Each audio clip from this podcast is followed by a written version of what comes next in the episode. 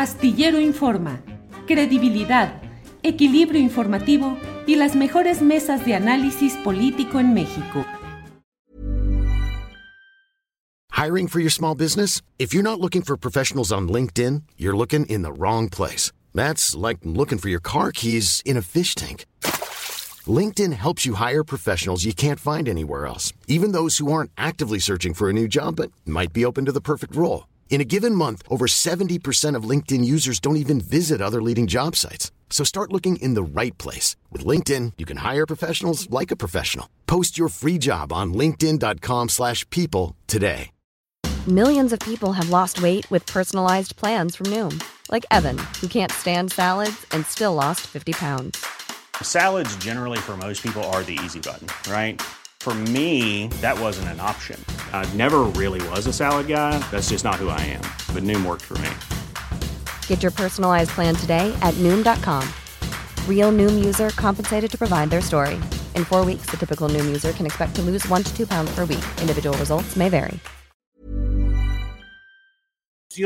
Santiago, buenas tardes. ¿Qué tal? Muy buenas tardes, Julio. Un saludo a ti y a tu auditorio. Gracias, Santiago. Muy amable en tomar esta llamada. Santiago, pues muy movido en México el asunto de eh, pues la investigación de asuntos de corrupción, lavado de dinero y temas conexos con la política también. En particular, Santiago, y no sé si creas conveniente que comencemos con ese tema, lo que sucede en Tamaulipas, donde el gobernador Francisco Javier García Cabeza de Vaca, pues mantiene una actitud de una pelea, incluso en términos judiciales, diría yo, contra sus opositores. ¿Qué tantas evidencias hay realmente de que se hubiesen producido fuertes actos de corrupción o malos manejos económicos por parte del político y gobernante García Cabeza de Vaca, Santiago? Bueno, yo creo que primero habría que contextualizar al personaje.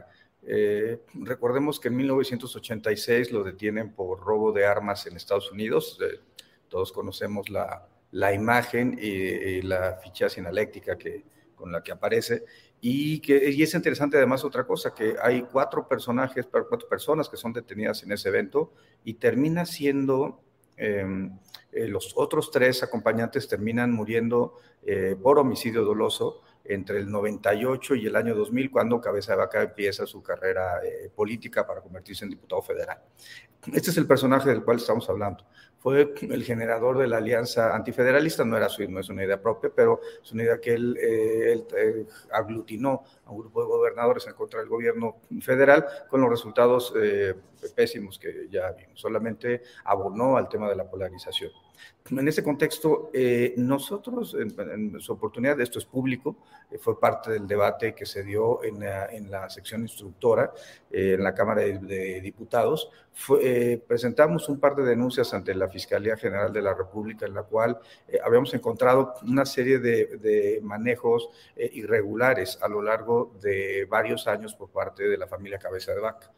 Hay que recordar que es una familia que tiene unos 17 inmuebles en Estados Unidos, sin, sin contar los, los ranchos, sin contar las, los cuatro que tienen eh, cabeza de vaca directamente en Reynosa y, y otros eh, municipios del estado de Tamaulipas, y eh, todos adquiridos por, por mecanismos, eh, digamos, por decirlo menos extraños. ¿no? Por un lado, eh, hay el, el, caso que finalmente la Fiscalía General de la República llevó ante la sección instructora y ante los jueces que permitió que se librara una orden de aprehensión en contra del señor Cabeza de Vaca, pues era la, eh, la adquisición por 14.3 millones de pesos a partir de dos empresas fachada así determinadas por el SAT a una, de un inmueble en un departamento en, Santa Fe. Eh, y creo que es importante señalarlo porque hay una introducción de las empresas fachadas del dinero a una SOFOM. La SOFOM adquiere el inmueble para, para, para cabeza de vaca, transportándole el dinero a él. Y después de ello lo venden 42 millones, pero quien se lo compra es una empresa, a su vez, este, empresa fachada, eh, de eh, 12, y el, lo más importante de esta empresa es que recibe recursos de varios lados. Esta empresa, el apoderado, legal y accionista es un hombre de apellido Tamés, que en algún momento le transfiere recursos también a cabeza de banca. Entonces, en ese contexto hay una contratación gubernamental por casi 48 millones de pesos, de ahí 33 millones van a Tamés y o 38 millones a Tamés y terminan llegando a la cabeza de vaca 33 millones a partir de las empresas que ya mencioné. Eh, y creo que todo esto es importante rescatarlo en esta discusión, porque lo que estamos lo que se está viviendo en Tamaulipas es un asunto de suma importancia para el país.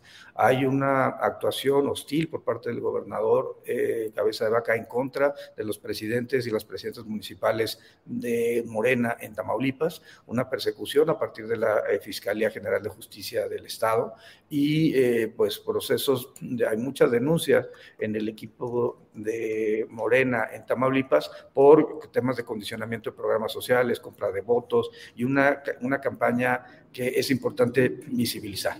Creo que el tema que se juega en, Tamaulipas es muy importante y porque tiene que ver con la construcción de un Estado democrático en una zona territorial del país que una familia pues, decidió utilizarla como eh, patrimonio personal eh, en perjuicio pues, de la ciudadanía tamaulipeca.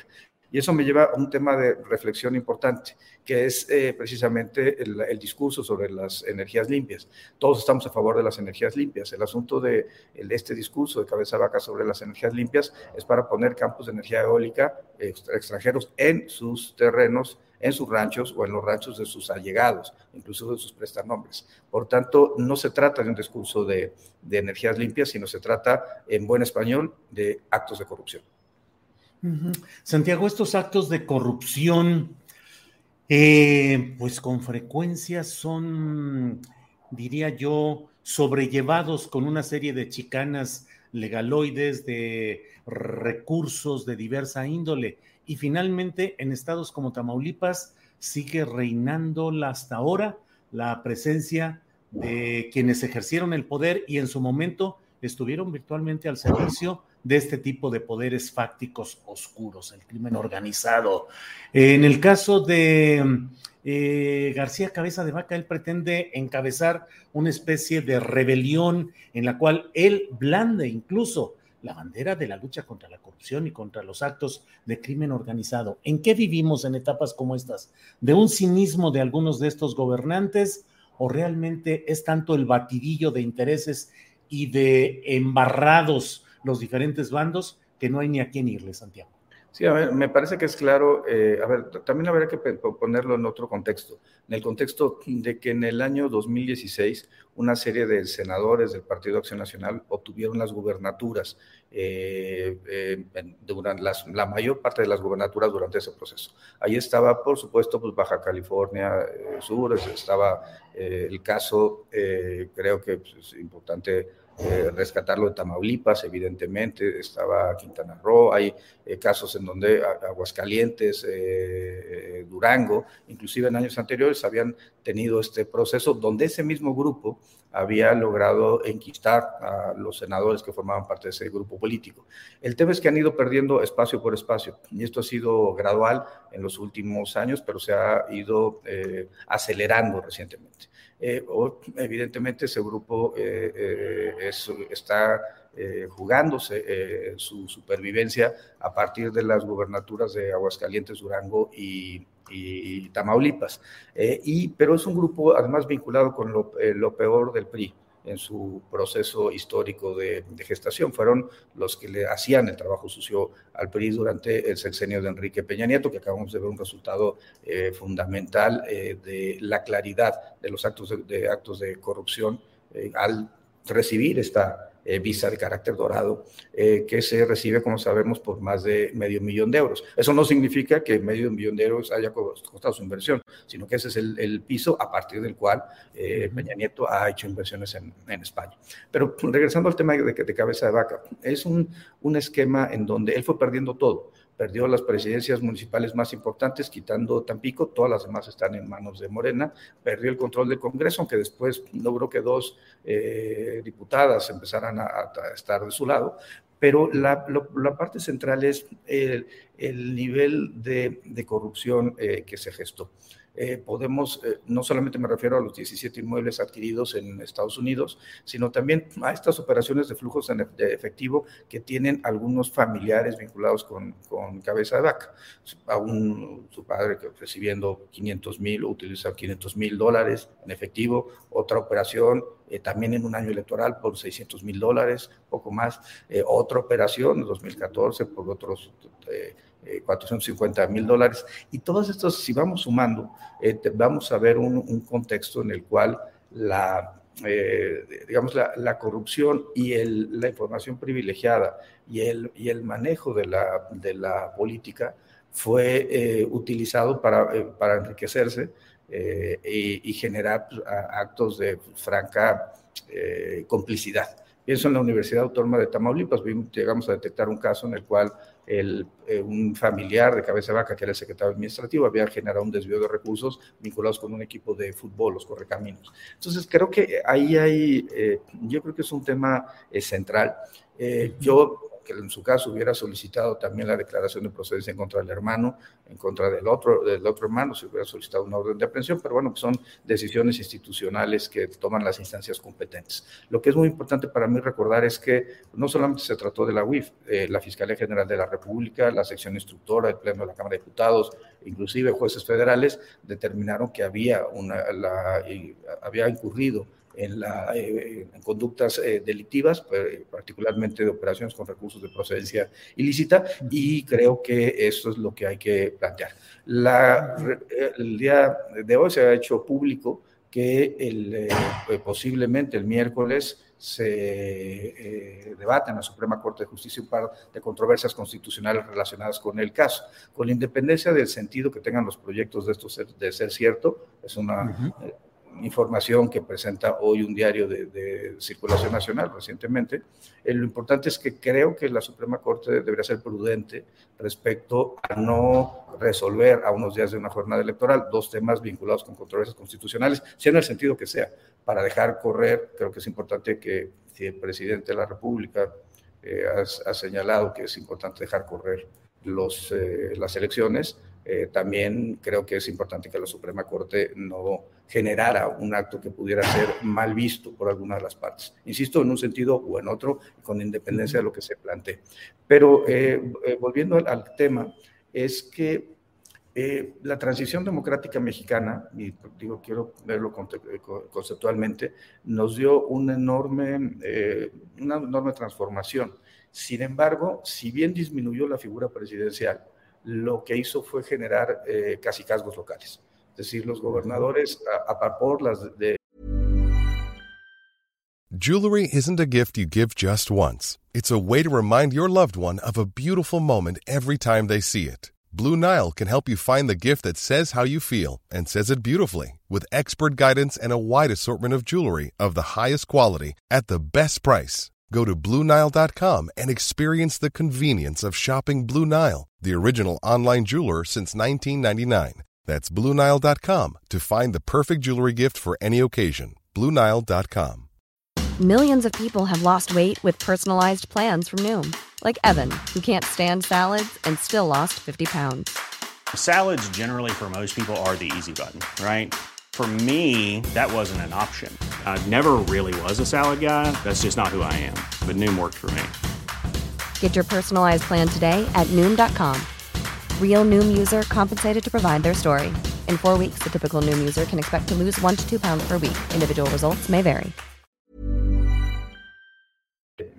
Eh, deficiencias institucionales, por las debilidades institucionales de los congresos locales, de los poderes judiciales locales, inclusive de los órganos autónomos, en muchas ocasiones eh, se convirtieron en virreyes. Y es un poco lo que estamos viendo en Tamaulipas. ¿Cuál ha sido la salida a estos virreinatos? Es precisamente la alternancia política y es lo que en Tamaulipas está en juego eh, claro. Santiago, eh, he estado leyendo con mucho cuidado un libro, mañana vamos a tener a los tres autores en este programa, un libro que es El caso de la viuda negra. Eh, es un libro que dice el asesinato que pone al descubierto la mayor red de lavado de dinero en el peñismo. Es posible que no nos dé el tiempo para explicar de qué se trata, pero en esencia es de un funcionario de la Secretaría de Hacienda, que era el operador de Luis Videgaray, y en un esquema que está relacionado con la operación Zafiro, transferencia de dinero federal a gobiernos estatales para financiar campañas electorales. Pero la verdad estoy eh, impactado del detalle y de la manera como se mueve de manera mafiosa ese, esa administración del dinero público a cargo, en este caso, de gente relacionada con Luis Videgaray. Hablábamos hace unos segundos de eh, Peña Nieto haciendo inversiones, así sean muy pequeñas en España, Luis Videgaray tranquilo, dando clases. ¿Qué tanto realmente pueden tener responsabilidad Luis Videgaray, Enrique Peña Nieto, con armados como el que está demostrado en este libro para el cual incluso tú fuiste entrevistado. Sí, bueno, el caso de la viuda negra, el caso de Isaac Gamboa, eh, pues es un tema eh, terrible, de entrada por el homicidio de una persona, es la pérdida de una vida humana, eh, pero también por el nivel de, de complicidad que hubo.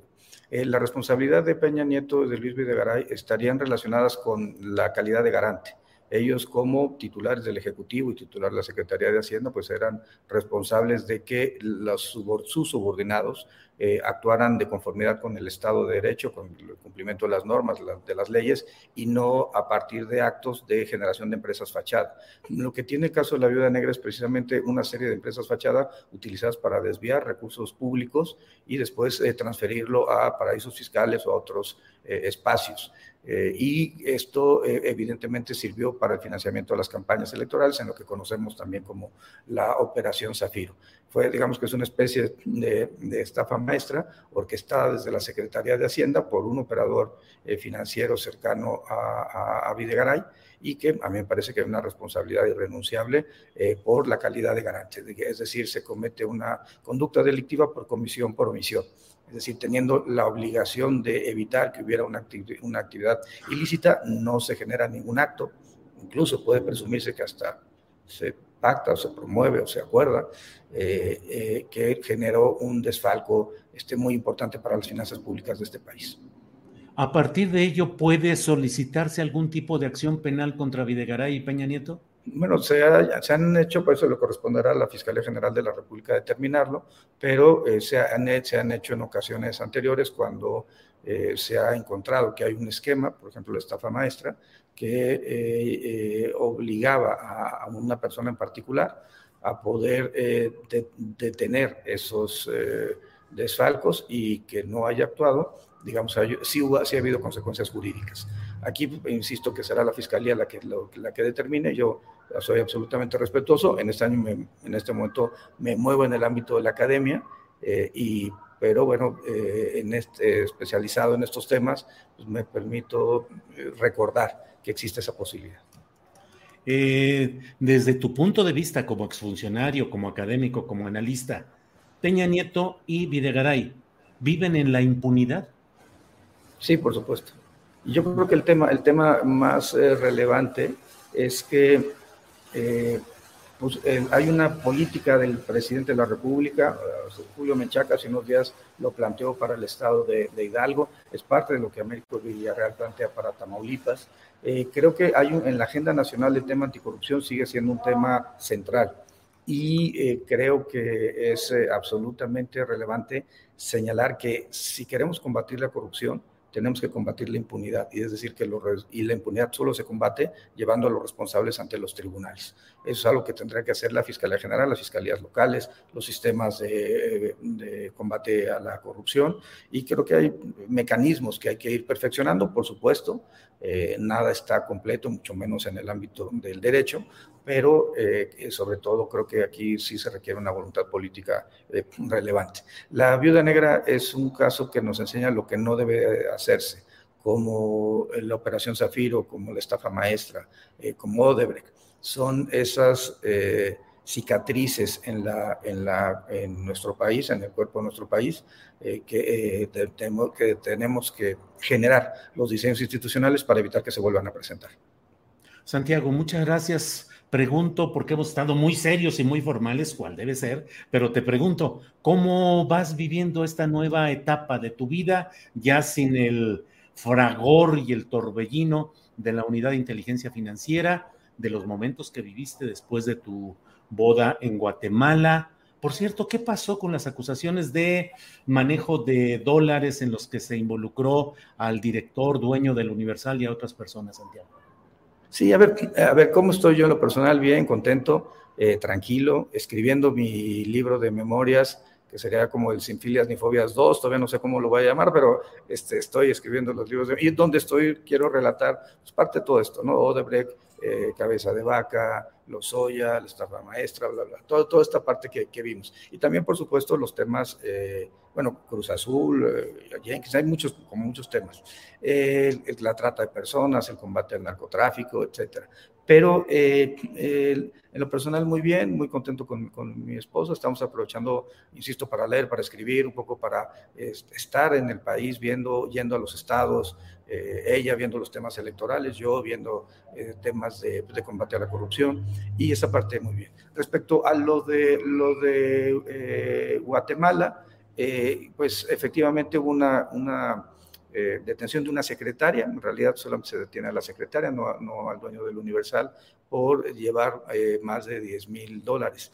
por supuesto que se pueden llevar más de 10 mil dólares en efectivo, eh, yo no soy partidario de eso, me parece que, no debería hacerse, pero lo, la irregularidad es, no reportarlo.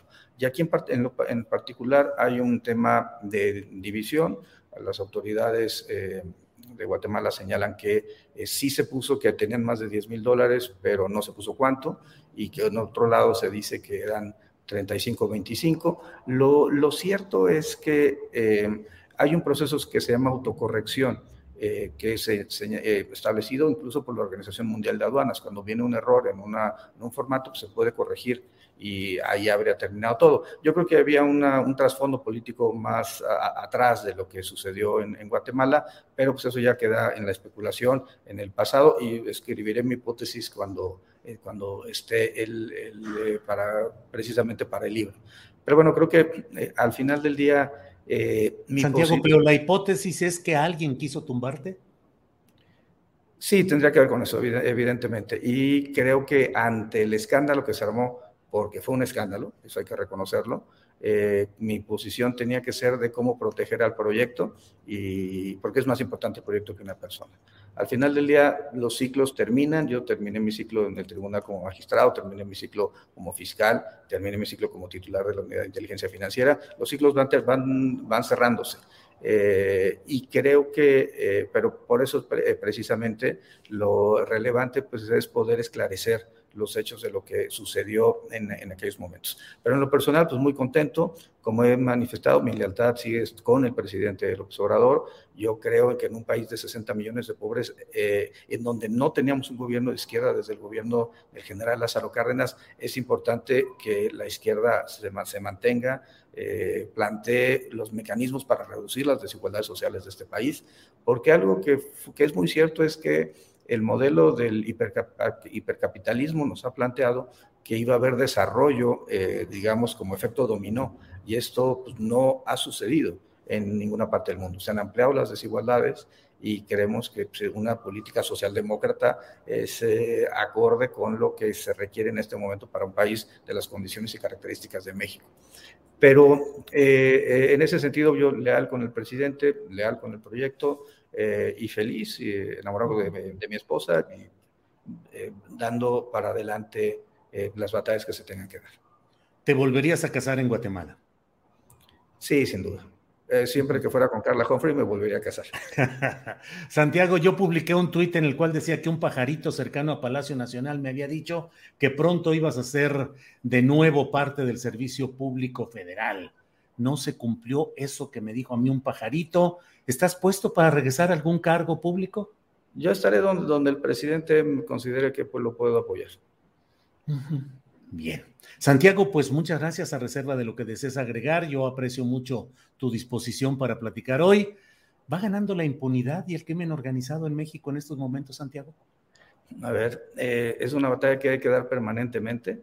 Creo que en el ataque, el combate al sicariato, la Sedena, la Secretaría de Marina, la Guardia Nacional han hecho su parte Creo que en el combate a las estructuras financieras, el SAT, la UIF, han, eh, trabajado eh, bien, oportunamente. Eh, entiendo que la Procuraduría Fiscal está entrando también este, en, esta, en esta batalla, en esta su nueva administración con Arturo Medina, lo cual es importante. Y, y bueno, que, pero creo que también hay que combatir la base social, y eso solamente se logra con programas sociales, porque el bienestar está haciendo su parte, pero nos faltan dos temas, la corrupción política, eh, que les da cobijo, protección. Los grupos delincuenciales no surgen por generación espontánea, son producto de los pactos con las autoridades, particularmente a nivel municipal o estatal. Pienso en Tamaulipas, por ejemplo, pienso en algunos municipios en el estado de Michoacán. Eh, y por otro lado, eh, hay que combatir la corrupción judicial, policial y ministerial que les genera un halo jurídico de protección. Esto, los amparos, la concesión de los amparos o eh, los no ejercicios de la acción penal, es algo que se tiene que ir revisando pero yo creo que la batalla se está dando, en varios frentes se va ganando, en otros hay que perfeccionarlo, evidentemente, y sobre todo pues, yo creo que hay que tener una política integral de Estado. La eh, seguridad, la prevención, la procuración de justicia, la inteligencia, la impartición de justicia, la ejecución de penas, forman todo una política criminal de Estado, en donde no importa si el órgano es autónomo, si es el Poder Judicial, si es el Ejecutivo, todos deben participar para generar esas condiciones que le den seguridad a las personas, que creo que eso es lo que todas y todos eh, más anhelamos para nuestro país.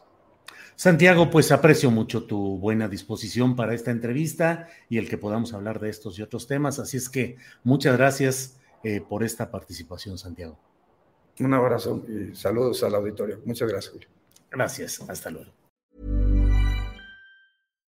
When you make decisions for your company, you look for the no-brainers. And if you have a lot of mailing to do, stamps.com is the ultimate no-brainer. It streamlines your processes to make your business more efficient, which makes you less busy. Mail checks, invoices, legal documents, and everything you need to keep your business running with Stamps.com.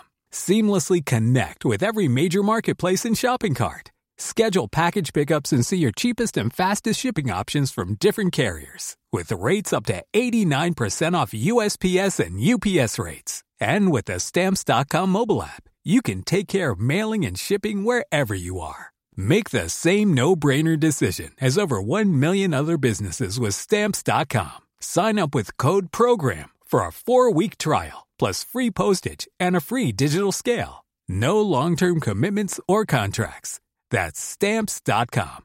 Code program.